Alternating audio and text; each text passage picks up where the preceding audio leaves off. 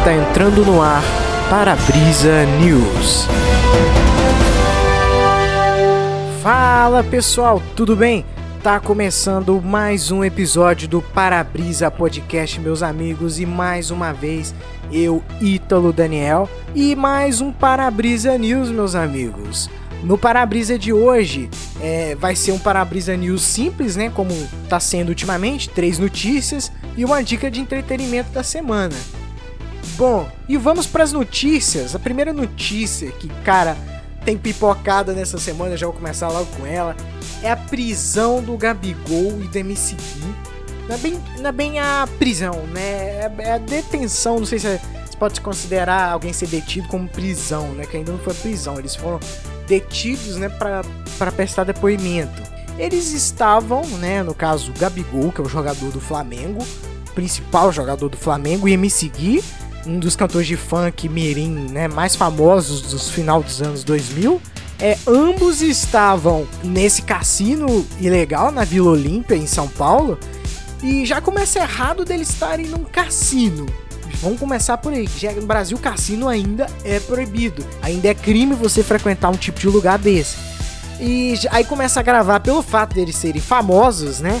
Porque a pessoa que é famosa ela tinha que ser a primeira a dar exemplo, porque é a imagem pública, né? Ninguém é obrigado a ser perfeito, mas querendo ou não, a imagem pública, né? Em que tantos jovens, crianças às vezes, se espelham, né? Acompanham essas pessoas, né? O comportamento pode sim acabar, meio que pode ser até pouco, mas pode acabar influenciando os outros, né? Também pelo fato de estarmos no meio de uma quarentena, né? No meio da pandemia e no caso São Paulo, um dia depois foi decretado lockdown por conta da situação do alastramento, né, da nova onda do coronavírus que inevitavelmente, quer dizer, evitavelmente, mas do jeito que o pessoal tava agindo, é inevitável que viesse nessa onda.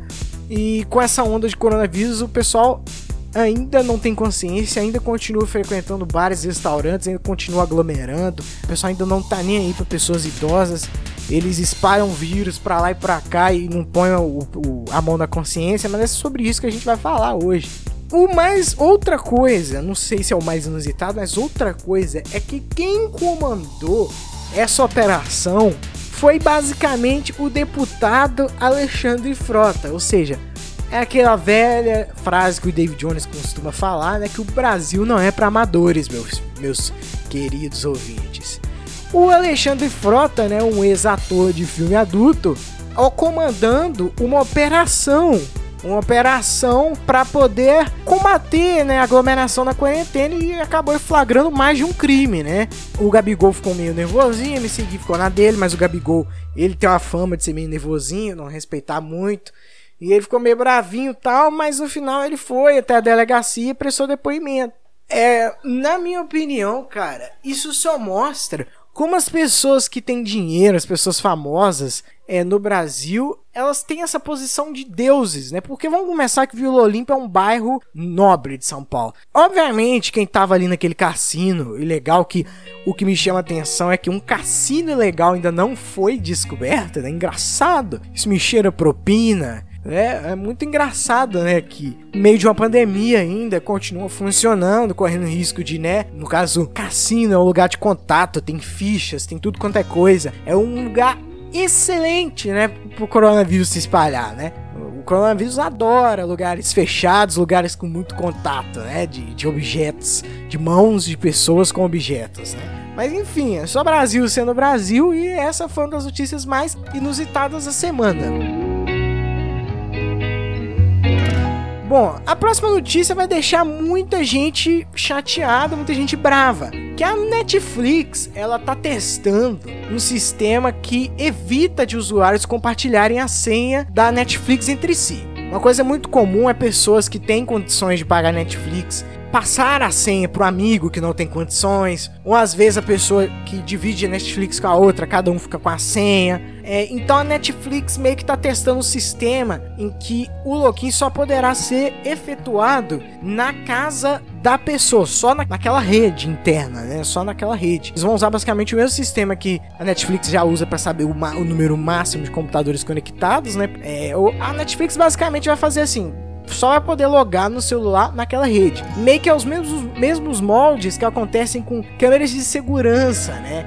Porque câmeras de segurança que tem é, fun que funcionam por IP, você só pode acessar essas câmeras de segurança, microfone, aplicativos também de microfone virtual, teclado virtual. Você só pode fazer isso com a rede interna. Você não pode, vamos supor, conectado à rede móvel, né, a rede de dados móveis, 4G, 5G. Você não pode controlar uma, um, vamos supor, uma câmera ou assistir uma câmera, né, que esteja na rede interna, porque é, você não pode acesso externo à rede interna por questões de segurança, né? E no caso da Netflix, ela vai usar esse mesmo tipo de tecnologia simples para poder evitar esse login. Na minha opinião, vai acontecer o seguinte: as pessoas vão ir na casa dos outros, vão fazer o login, depois vão pra, de volta para suas casas. Principalmente porque a Netflix não vai, provavelmente não vai fazer um sistema que é, você não consiga acessar. Além do login, você não consiga assistir filmes fora da sua rede. Agora, se a Netflix somente colocar essa opção de somente poder assistir é, a filmes, séries, etc. na rede cadastrada, aí sim, aí vai ser um problema e vai ser uma chateação, inclusive para quem não tem nada a ver com história. Às vezes você tá querendo ir na casa de um colega é, e quer assistir uma coisa, está passando as férias tal, afoga um dia lá na casa da sua namorada, na casa de um parente, quer assistir sua Netflix, aí não tem como você assistir porque você não tá na sua rede original. É bem complicado isso. Mas enfim, vamos ver o decorrer dessa história. Para mim não vai fazer muita diferença porque eu não compartilho senhas. Eu já usei senhas de outras pessoas, mas eu, eu mesmo não compartilho mais senhas. Também já compartilhei Netflix com uma colega de trabalho, a gente dividia Netflix, enfim, não durou muito tempo isso. Porque Netflix acha a chateação de dividir um valor tão baixo, às vezes, ainda mais com desconhecidos, ele, né, meio que prejudica, né, isso. Mas enfim, vamos ver aí o que é que vai acontecer nessa história. O que é que vai dar essa história.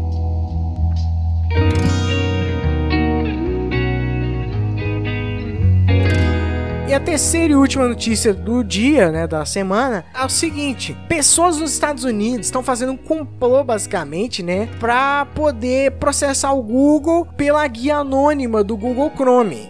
Bom, a guia anônima do Google Chrome, ela basicamente, pelo menos no Google Chrome e na maioria dos dos grandes navegadores, a guia anônima, ela não é tão anônima assim, obviamente. Ela é anônima para poder evitar que sites acessem cookies, para evitar que sites é, salvem suas informações, enfim, aqueles sites de compra mudem o preço, igual eles, eles fazem, né?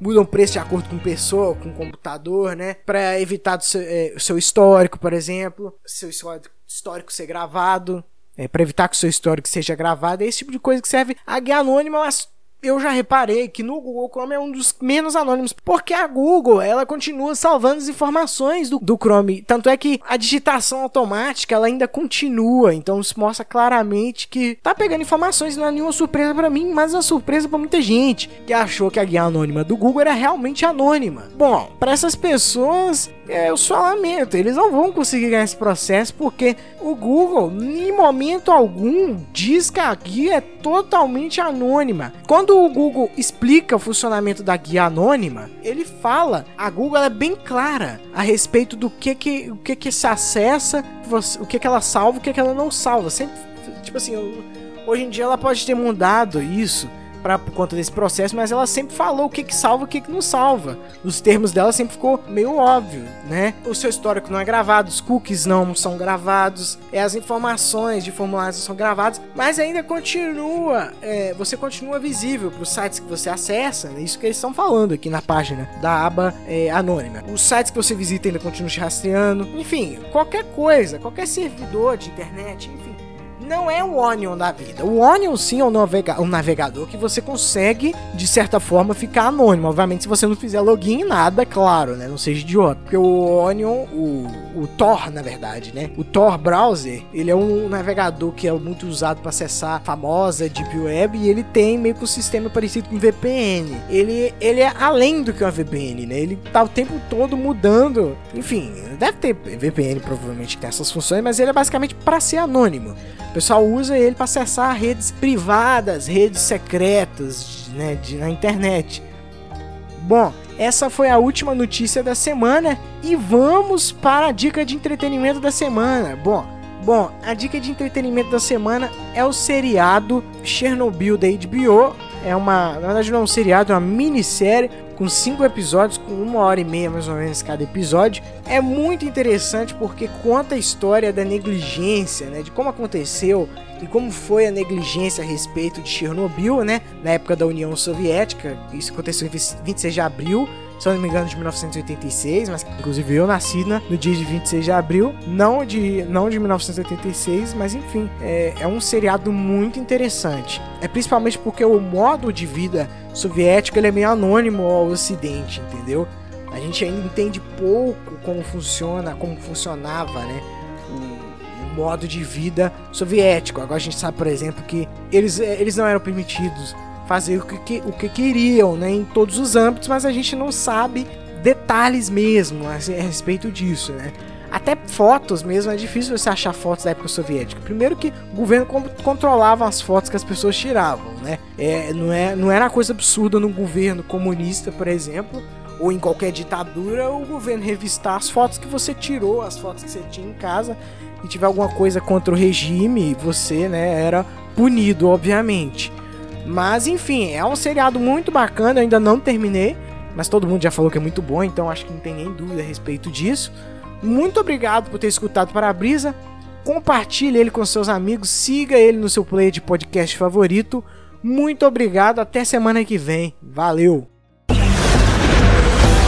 Você ouviu Parabrisa News.